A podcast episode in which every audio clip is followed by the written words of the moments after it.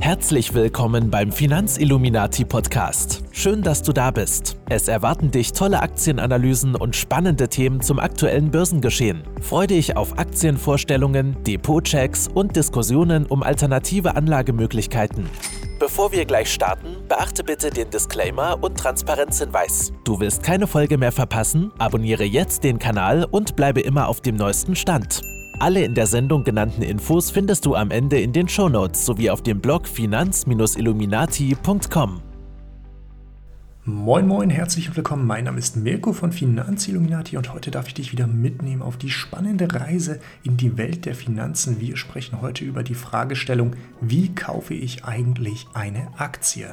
Und für die von euch, die schon eine ganze Weile mit dabei sind, ist diese Fragestellung wahrscheinlich nicht mehr ganz so interessant. Diese Fragestellung gehört aber zu dem Bereich auf der Website, der sich nämlich nennt Börse für Anfänger, Einsteigerfragen. Und genau dafür ist er jetzt gemacht. Das heißt, solltest du dich bereits mit dieser Fragestellung auskennen, dann freut es mich natürlich trotzdem, wenn du bis zum Ende dran bleibst. Ansonsten sehen wir uns bei der nächsten Folge wieder. Und für all jene, die jetzt das allererste Mal sich sagen, sie wollen jetzt eine Aktie kaufen und am Börsengeschehen mit dabei sein, an, am Parkett mitmischen, dann herzlichen Glückwunsch. Das ist euer erster Schritt in die finanzielle Freiheit und ihr seid jetzt mit im gleichen Team dabei. Willst du keine News mehr verpassen, dann trag dich auch noch ganz schnell in den Newsletter ein. Dann bekommst du immer dann, wenn ein neuer Blogartikel erscheint, immer dann, wenn ich dir etwas Spannendes zu sagen habe, auch gleich eine E-Mail in dein Postfach. Ein paar Blogartikel vorher, ein paar Podcast-Folgen vorher haben wir uns schon mit der Fragestellung beschäftigt, warum soll ich denn überhaupt investieren? Investieren ist relativ wichtig. Dafür findest du einen ganzen Blogartikel auf dem Blog. Schau gerne mal vorbei, denn warum müssen wir eigentlich investieren? Na gut, wir müssen es natürlich nicht. Wer sein Leben lang ein unfassbar gutes Gehalt verdient und sich allein auf die deutsche Rente verlassen möchte, der kann das natürlich tun. Ich persönlich für meinen Teil verlasse mich A nicht auf die deutsche Rente und B möchte ich nicht nur einen Einkommensstrom haben und deshalb generiere ich bei mir einen Einkommensstrom zusätzlich aus meinen Börsengeschäften. Ein ganz schönes Beispiel ist, wenn wir einfach mal mit einer standardmäßigen 8% Verzinsung von Wertpapieren weiter rechnen und das Ganze über 40 Jahre mit einer monatlichen, ja mit einem monatlichen Sparplanlimit von 200 Euro und das Ganze wie gesagt über diese 40 Jahre investieren, dann kommen wir auf eine sagenhafte Summe von 419.000 Euro und das ist doch eine ganze Menge. Was haben wir in der Zeit eigentlich eingezahlt? Gerade mal in 480 monatlichen Sparraten, a 200 Euro, haben wir 96.000 Euro eingezahlt. In dieser Zeit gab es allein durch die 8%ige Verzinsung einen Zinsbonus von 428.000 Euro. Wir ziehen hier nochmal die Steuern von 104.000 Euro ab und bleiben somit bei den 419.000 Euro, die wir mit unseren Börsengeschäften hier verdient haben. Doch wie kaufe ich jetzt eigentlich eine Aktie? Der Kauf von Aktien ist in ein paar ganz einfache Schritte zu unterteilen, nämlich Schritt 1, eröffne ein Depot bei einem Broker. Du findest in der Videobeschreibung in den Show Notes auch nochmal die Links zu meinem Broker-Vergleich. Da findest du die Information, welcher ist eigentlich der beste Broker, welchen finde ich ganz gut und welcher ist gerade eben auch für welche Bedürfnisse mit der beste. Das heißt, Broker wie zum Beispiel Consorsbank kommen direkt, die natürlich super ideal für Sparplanausführer sind, aber auch Broker wie Smart Broker oder Trade Republic, die sich sehr gut machen für Einmalkäufe, sind dort alle mit im Broker-Vergleich gelistet. Schritt Nummer zwei, nachdem du dein Depot eröffnet hast und es auch offen ist, bestätigt wurde, du also handeln kannst, ist natürlich, logge dich ein in dein Depot. Im Schritt Nummer drei musst du dir natürlich die Frage stellen, möchte ich jetzt einen ETF besparen, also einen börsengehandelten Indexfonds, der wirklich einen ganzen Index, wie zum Beispiel den DAX, aber auch einen World oder einen Dow Jones nachbildet haben, oder möchtest du in einzelne Aktien investieren? So oder so, du gibst jetzt in das Suchfeld deines Brokers entweder den Produktnamen, die WKN, die ISIN und suchst damit das Wertpapier, das dich interessiert. Jetzt schaust du dir natürlich den Preis an. Was machst du? Du guckst, wie viel kannst du dir davon leisten, legst die entsprechende Anzahl an Wertpapieren in dein Einkaufskorb sozusagen, also wählst die eine entsprechende Anzahl aus und drückst eigentlich nur noch auf Bestätigen. Bei dem einen oder anderen Broker, also eigentlich bei den meisten, bis auf bei Trade Republic und beim Gratis Broker, hast du jetzt auch noch die Auswahl des Handelsplatzes. Das ist allerdings gar nicht mal so wichtig. Hauptsache, du kaufst überhaupt. Und wenn du auch das gemacht hast, dann bestätigst du deinen Aktienkauf, wodurch wir auch relativ schnell bei Schritt Nummer 7 sind. Herzlichen Glückwunsch, du bist der Besitzer einer Aktie und damit ebenfalls Teilinhaber eines weltweit operierenden großen Börsenunternehmens. Gucken wir uns die einzelnen Schritte noch mal ein bisschen mehr im Detail an. Also eröffne ein Depot. Was ist eigentlich ein Depot? Ein Depot ist quasi das Konto für deine Wertpapiere, für deine Aktien. Hier liegen all deine Aktien drin. Was ist dieses komische Wort Broker? Das wird ja meistens synonym benutzt und eigentlich ist es auch gar nicht so schlimm, das ganze Synonym zu benutzen, weil der Broker ist quasi dein ausführendes Organ, also der, der deine Aktienorder annimmt und dir die Aktien in dein Depot legt.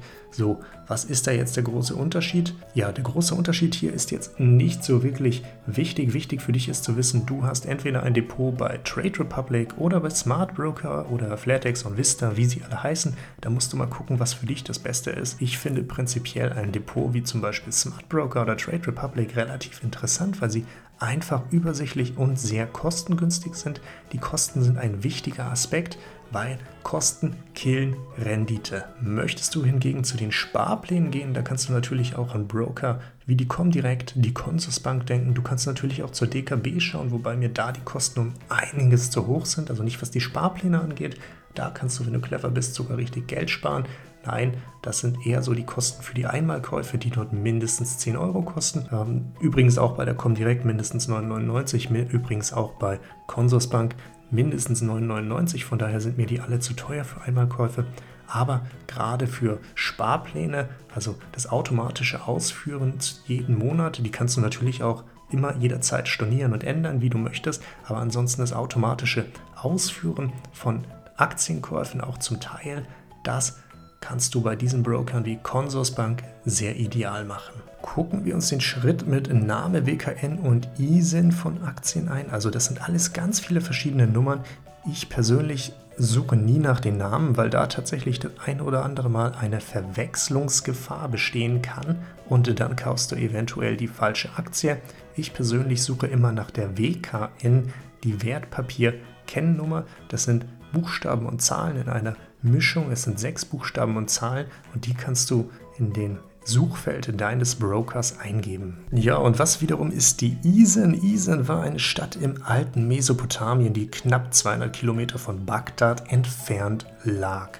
Ja, Spaß beiseite, die ISIN ist die internationale Wertpapierkennnummer. Hierbei handelt es sich um eine zwölfstellige Buchstaben- und Zahlenkombination, die ein Wertpapier international zuordnen kann. Losgehen tut die ISIN immer mit zwei Buchstaben. Das sind nämlich dann zum Beispiel GB für Großbritannien, US für die United States of America, DE für Deutschland und so findest du für die unterschiedlichen Länder unterschiedliche ISINs und damit kannst du auch immer gleich mal ganz gut sehen, aus welchem Land kommt eigentlich dieses Wertpapier. Einzige Vorsicht gilt dabei den ADRs, GDRs, American Depository Receipts oder Global Depository Receipts, also das verbriefte Recht auf eine Aktie. Das ist zum Beispiel der Fall, wenn wir ein Unternehmen wie Gazprom, wenn wir uns an diesen beteiligen wollen, da müsstest du tatsächlich ein Russe sein und in ziemlich, ziemlich guter liquider Situation sein, um dich an den russischen Börsen beteiligen zu können. Von daher hat dort eine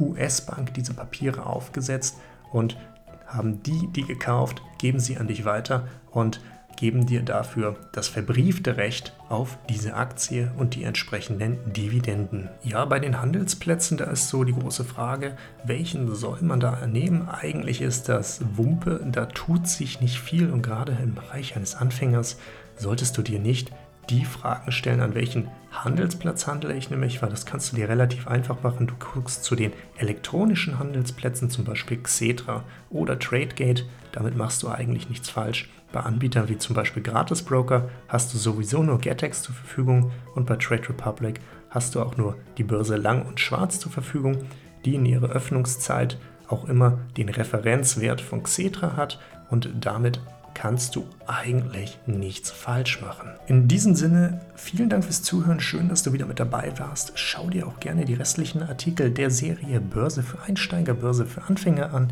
Vielleicht hilft dir das ja. Solltest du noch weitere Fragen haben, die immer noch offen sind, schreib es gerne in die Kommentare, schreib mir eine E-Mail oder schreib mir einfach auf Instagram. Da bin ich für dich am besten zu erreichen.